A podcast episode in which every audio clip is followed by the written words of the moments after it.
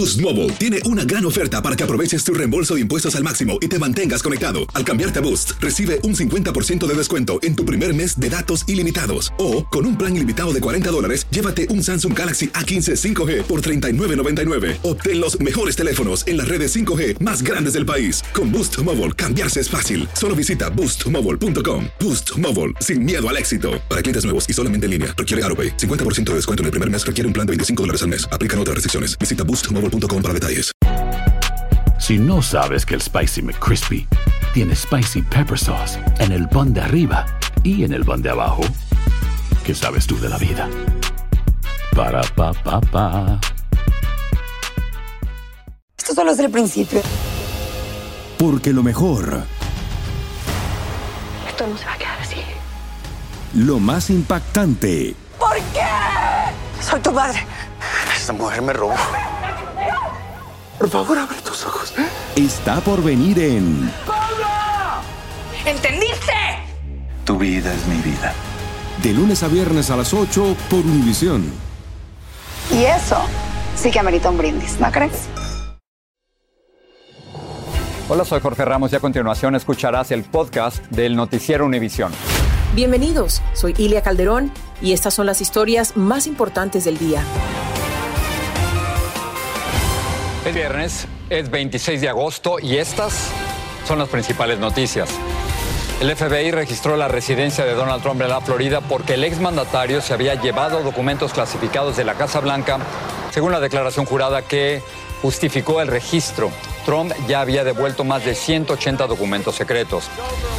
La inflación se desaceleró en julio, pero la Reserva Federal advirtió que seguirá aumentando los intereses para combatirla. En el noticiero les diremos lo que eso significa para sus finanzas. En Texas, los jóvenes de 18 a 20 años de edad podrán comprar armas de fuego. Un juez invalidó una ley que lo prohibía. Y a puros gritos, una niña de solo 6 años evitó que la secuestraran frente a su propia casa en Ohio. El incidente quedó captado en video.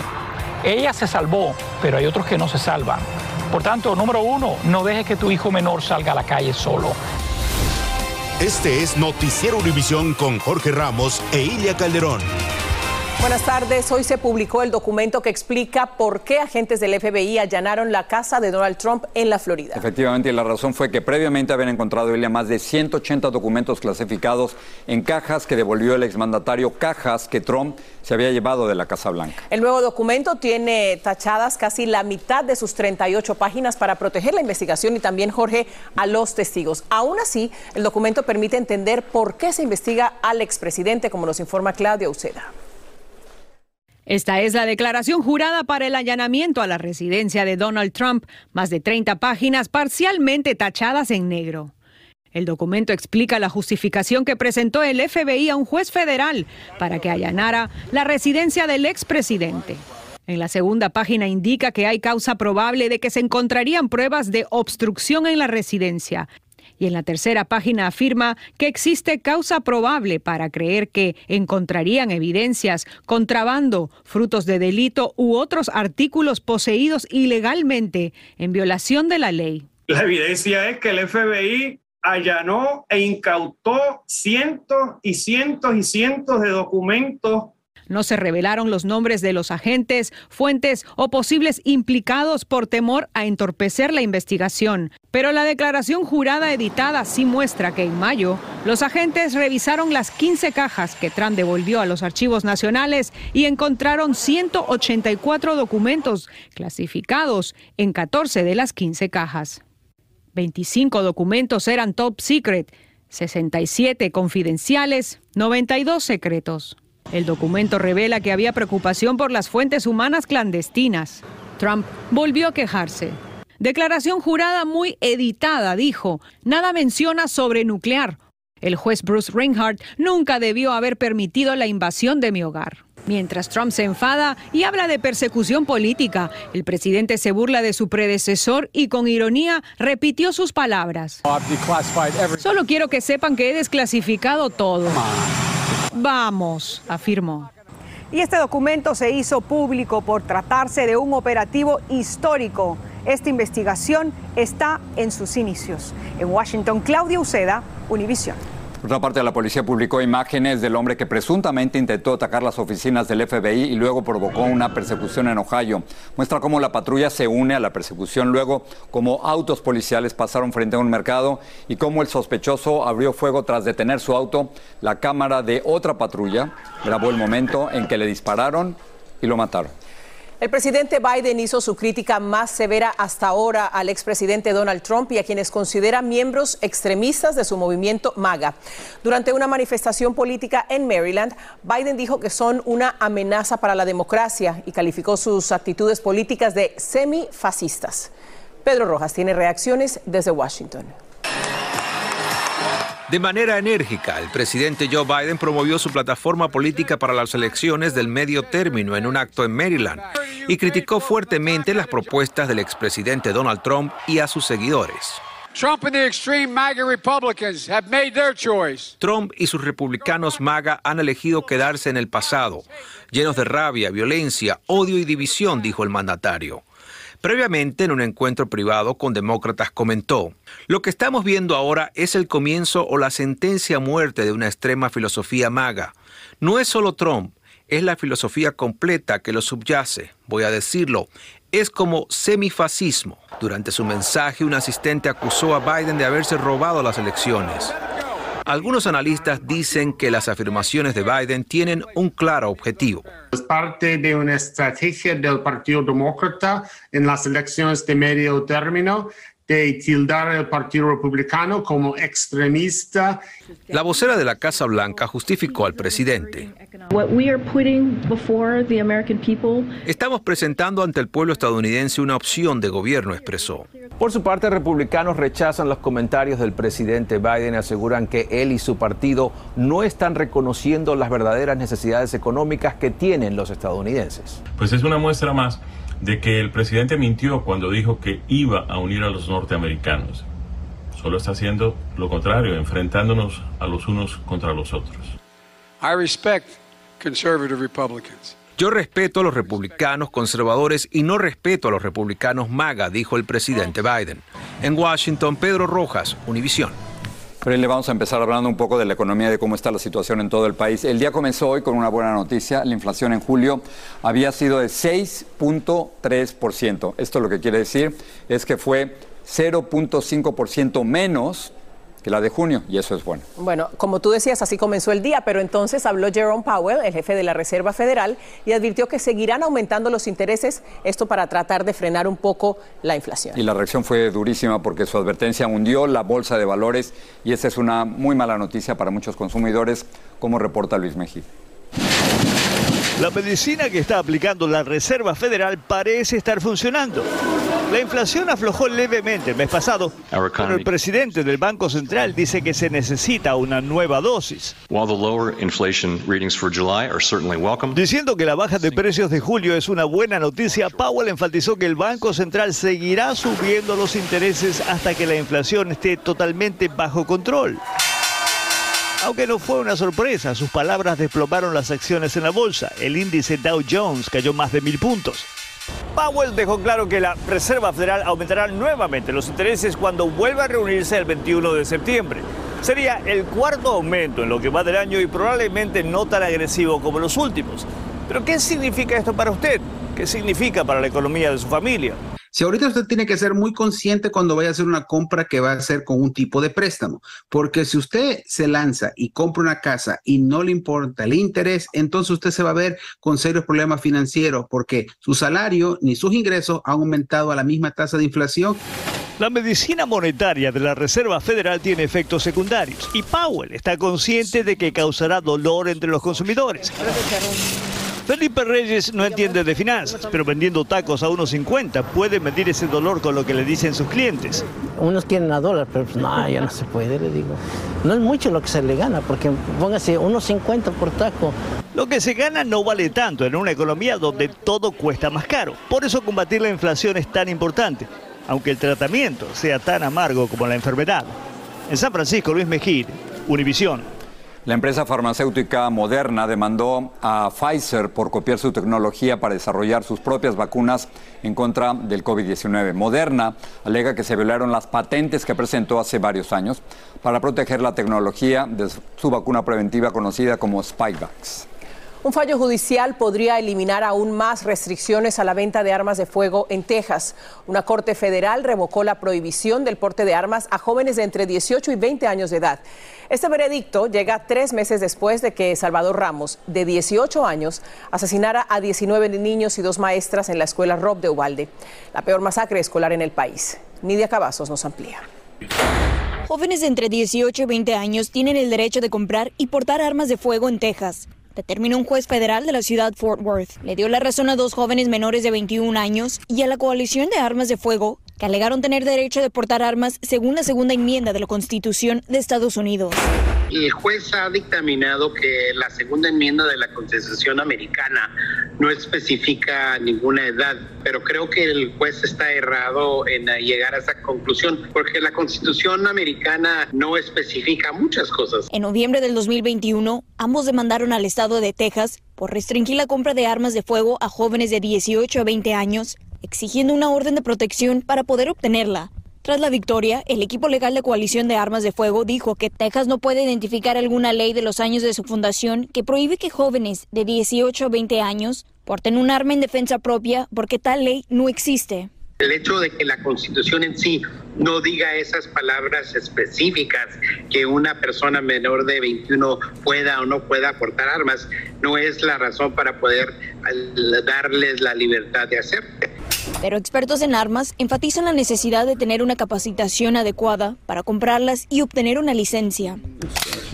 Lo importante es que te eduques en el propio uso y manejo de un arma de fuego porque un error que cometas con esa arma te puede cortar tu libertad. Cabe destacar que esta decisión jurídica se basa en una teoría legal que interpreta la Constitución de Estados Unidos tal como está escrita, sin importar la diferencia en tiempos de cuándo se aprobó la segunda enmienda de la Constitución a los tiempos actuales. Si es que no llegara a haber una apelación por parte del Estado de Texas, este nuevo mandato entra en vigencia en 30 días. Desde Houston, Texas, Nidia Cavazos, Univision. El gobernador de la Florida, Ron DeSantis, suspendió a cuatro miembros de la Junta Escolar del Condado Broward por negligencia en sus deberes. DeSantis dijo que esta es la respuesta a la investigación de un jurado sobre la reacción de autoridades locales a la masacre en la escuela secundaria Parkland, en la que murieron 17 estudiantes y empleados en el 2018. Algunos de los funcionarios suspendidos dijeron que la decisión fue política.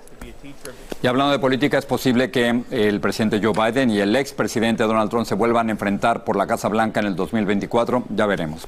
Pero hay ya una nueva generación de políticos que está surgiendo. Por ejemplo, el activista afro-latino Maxwell Frost, de 25 años, quiere convertirse en el miembro más joven de todo el Congreso.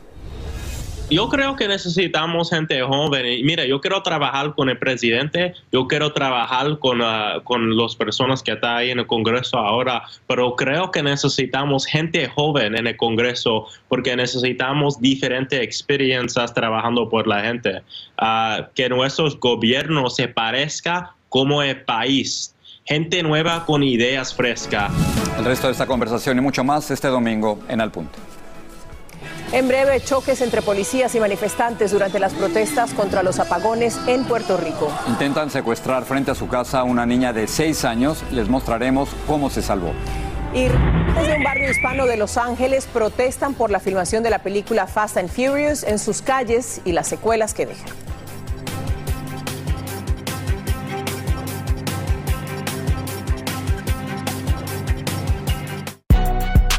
Si no sabes que el Spicy McCrispy tiene Spicy Pepper Sauce en el pan de arriba y en el pan de abajo, ¿qué sabes tú de la vida? Para, pa, pa, pa. Lo mejor, lo más impactante, está por venir en Tu vida es mi vida. De lunes a viernes a las 8 por Univisión. Sigue este podcast en las redes sociales de Univision Noticias y déjanos tus comentarios. Cientos de personas protestaron contra Luma, la compañía privada de electricidad, por apagones que sufre Puerto Rico. Algunos manifestantes chocaron con policías cerca de Fortaleza, la residencia del gobernador. Medios informaron que algunos agentes agredieron a un fotógrafo de prensa, mientras que los policías dijeron que les habían lanzado piedras y botellas. El gobernador Pedro Pierluisi prometió investigar los hechos. En Cuba el régimen continúa sometiendo a la población a prolongados apagones diarios de hasta 16 horas seguidas en medio de un calor sofocante. El gobierno que tiene el control total de la producción energética culpa a los Estados Unidos de la situación por un supuesto aumento de sanciones, pero numerosas manifestaciones se han llevado a cabo por parte de la población reclamándole al régimen. Darrell Brooks, el hombre acusado de matar a seis personas con su vehículo en un desfile de Navidad en Wisconsin, fue sacado de la corte durante una audiencia porque se quedó dormido y sus abogados tuvieron que despertarlo. La jueza negó la moción para desestimar la información que fue obtenida cuando Brooks fue interrogado tras su detención. En octubre, Brooks será juzgado por cargos de homicidio. Este es un video impresionante. Una cámara del timbre de la casa de una familia de Ohio captó el momento en que un hombre intentó secuestrar a una niña de solo seis años de edad que salió sencillamente a botar la basura. La rápida reacción de la menor frustró las intenciones del sujeto que, luego de ser perseguido por el padre de la niña y fue detenido por las autoridades. Vilma Tarazona nos muestra cómo se salvó esta niña. La cámara de un timbre de una casa en Ohio captó el momento en que una niña de seis años pelea contra un hombre que intentó secuestrarla. La pequeña forcejeó y logró zafarse de su secuestrador. Luego corrió hacia su casa y le contó a sus padres lo sucedido. Según ellos, su hija salió a tirar la basura, momento que aprovechó el desconocido que pasaba por el lugar. Dicen que primero le tocó sus partes privadas y luego la jaló con fuerza e intentó llevársela. La pequeña hoy se siente orgullosa de su valentía. Asegura que el hombre no se la llevó gracias a sus gritos y en el tráiler se la violó y al lado... Fernando Álvarez es un investigador que se dedica a buscar niños desaparecidos. Dice que es muy importante enseñarle a los menores qué hacer en estos casos. Lo importante es hacerle el trabajo difícil al secuestrador y incluye gritar, mandarse a correr, abrirse de manos y pies para que no caber dentro del carro, para no poder ser forzado dentro del vehículo, eh, tirarse al piso si pasa por al lado de, de un árbol, de un poste, agarrarse fuertemente del árbol del poste, hacerle difícil. El secuestrador Eric McPherson, de 33 años, fue arrestado. Álvarez asegura que ante todo los padres deben asegurarse que sus hijos pequeños siempre estén supervisados por un adulto. Ella se salvó, pero hay otros que no se salvan. Por tanto, número uno, no dejes que tu hijo menor salga a la calle solo. Según un análisis del Centro Nacional de Niños Desaparecidos, el 83% de menores de edad que evitan ser secuestrados, como en este caso, es porque fueron proactivos. En Miami, Florida, Vilma Tarazona, Univisión. Una mujer blanca enfrenta cargos de agresión, lesiones corporales y amenazas terroristas tras agredir física y verbalmente a una joven de origen indio. Esto ocurrió en Plano, Texas. La mujer le gritó a la víctima que odia a todos los de su raza y amenazó con pegarle a otra mujer que estaba filmando este incidente. El Servicio Secreto desarticuló una red delictiva que se dedicaba a obtener préstamos de los fondos de ayuda federal por el COVID. En este operativo fueron incautados 286 millones de dólares, pero en los dos años de la investigación se han recuperado en total 1.400 millones de dólares. Autoridades marítimas de Boston rescataron a un padre de 76 años y a su hijo de las frías aguas del puerto después de que su embarcación chocara contra unas rocas y comenzara a hundirse. Los hombres se encontraban pescando langostas cuando sufrieron este accidente. Vamos a pasar con León y un adelanto de la edición nocturna. Y amigos, buenas tardes. Aumentan los casos de la bacteria E. coli relacionados con la comida del restaurante Wendy's. Ya se reportan casi 90 infectados en cuatro estados del país. Los Centros para el Control y Prevención de Enfermedades están trabajando para confirmar el origen de este brote y surgen nuevos detalles sobre la desaparición de los 43 estudiantes de Ayotzinapa en México. De acuerdo con el gobierno mexicano, al menos seis de ellos fueron mantenidos vivos por algunos días y presuntamente entregados al comandante de una base militar que luego ordenó sus ejecuciones. Eso y más hoy por la noche. Nos vemos, León. Gracias. Ahí estaremos. Y vámonos al espacio. Este lunes despega una misión con destino a la Luna. Será el primer viaje del programa Artemisa con el que la NASA pretende volver a nuestro satélite natural y establecer ahí nuestra presencia. Por ahora, este será un vuelo no tripulado. Pone a prueba la efectividad del SLS y la resistencia de la nave Orion. ¿Qué es el SLS? Bueno, es el sistema de lanzamiento. Se trata del cohete más poderoso que se ha construido. Enviará misiones más lejos y más rápido a través del espacio.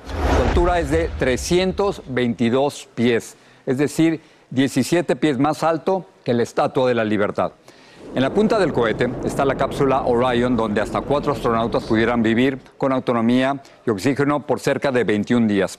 Cuando Orion reingrese a la Tierra, tendrá que soportar temperaturas de casi 5.000 grados Fahrenheit, razón por la cual tiene un sofisticado escudo térmico. En este viaje irán tres maniquíes. Uno de ellos es Munican Campos, en honor a Arturo Campos. Él es un ingeniero de origen mexicano que en 1970 ayudó a traer sana y salva a la tripulación averiada del Apolo 13. Campos es entonces el primer apellido hispano en viajar a la Luna. Estás escuchando el podcast del Noticiero Univisión. Hay un nuevo estudio que dice que está aumentando la demencia entre los perros que viven como mascotas. Los investigadores entrevistaron a más de 15 mil dueños de perros y los volvieron a entrevistar un año después. Concluyeron que la demencia entre los perros, que ya habían cumplido 10 años, aumentó 68%. Algunos síntomas que mostraban era la falta de interés en sus juguetes favoritos y las dificultades para encontrar sus propias casas. Un doble asesinato sucedido en Cleveland, Texas, se convirtió en un misterio y así permaneció durante 17 años. Tiffany Roberts nos da un adelanto de cómo esto podría empezar a cambiar. Estaba sin llave la puerta. Estaba sin llave. El misterio de un doble homicidio. Y tenía como sangre aquí escurriendo. Dije, papá, papá, ¿quién le hizo esto? El olfato de los animales se centró en dos personas quienes vivían aquí y se convirtieron en los principales sospechosos del doble asesinato. 17 años después, yo todavía no comprendo por qué alguien hiciera eso a ellos. Fue una muerte horrible. ¿Cómo se siente saber que han arrestado a alguien? La historia completa en Aquí y Ahora, este domingo a las 7 de la noche, 6 en el centro. Bueno, para los residentes de un barrio angelino, Angelino Heights, la película Fast and Furious no es precisamente, Ilia, una de sus favoritas. Y no necesariamente porque les desagrade la trama o los personajes, sino que la filmación de la cinta se realiza en sus calles. Eso es lo que está pasando. Dicen que atrae imitadores de la película a realizar peligrosas carreras y maniobras imprudentes en su vecindario, afectando su seguridad y su tranquilidad, como nos cuenta Jaime García. Verdadera indignación y protestas ha provocado en el histórico barrio mexicano de Angelino Heights en Los Ángeles la filmación de Fast 10, la nueva secuela de la película Rápido y Furioso, cuya versión original se filmó aquí hace 21 años. Nosotros lo hemos visto de primera mano. Eso no está bien, que lo traigan a una vecindad donde hay residentes que tienen familias, que nos afecta todos los días. Esta mujer que prefirió no dar su nombre es una de las indignadas vecinas que acusa a Rápido y Furioso de haber atraído a su vecindario a imitadores que llegan en automóviles para enfrentarse en carreras clandestinas o realizan peligrosos arrancones rodeados por docenas de personas, lo que teme puede empeorar con la nueva película. El estado emocional cuando tu niña está viendo que cada rato están casi matando a los que están parados alrededor, dando vueltas como locos. Realmente impresionante es la cantidad de marcas de llanta dejadas aquí por quienes han participado en carreras callejeras y arrancones a tan solo 50 yardas de donde actualmente se está filmando la décima edición de la película Rápido y Furioso. El problema ahorita es muy grande. Ella fundó la organización Street Racing Kills en 2014, luego de la muerte de su hija de 16 años en una carrera clandestina. Estaba sentada atrás y el muchacho que la estaba llevando a su casa y sus amiguitas se encontró con un muchacho con el que trabajaba, los dos se retaron se aventó la, la, carrera, iba a más de 80 millas por hora, se estrelló y la única que falleció fue mi hija Valentina. Univision solicitó a Universal Pictures y al concejal hispano que representa el área de Angelino Heights su respuesta al descontento de los vecinos, pero ninguno respondió. En Los Ángeles, Jaime García, Univision. Y vamos a terminar con otra cosa. Preste mucha atención si usted juega la lotería con alguna frecuencia. La Lotería de Illinois informó que el ganador del premio de más de mil millones de dólares del Mega Millions de julio No se ha presentado, Ilia, No, no, a no. reclamarlo. No lo puedo creer. El ganador tiene un año para reclamar, pero solo tiene 60 días para elegir entre los pagos anuales o un pago único en efectivo, que sería de 742 millones de dólares. Así que Yo creo que ese boletito está en, No, no, no. en- alguna máquina para lavar. No sé, en el pantalón En un se pantalón se fue. sí, sí, una qué tal- chaqueta. ¿qué, tal, que se empieza a desbaratar? no me muero. Bueno. Buenas noches. Si no sabes que el Spicy McCrispy tiene Spicy Pepper Sauce en el pan de arriba y en el pan de abajo, ¿qué sabes tú de la vida? Para, pa, pa, pa. Esto solo es el principio. Porque lo mejor, Esto no se va a quedar así. lo más impactante, ¿Por qué? Soy tu padre. Esta mujer me robó. Por favor, abre tus ojos. está por venir en ¿Entendiste? Tu vida es mi vida. De lunes a viernes a las 8 por Univisión. Y eso sí que amerita un brindis, ¿no crees?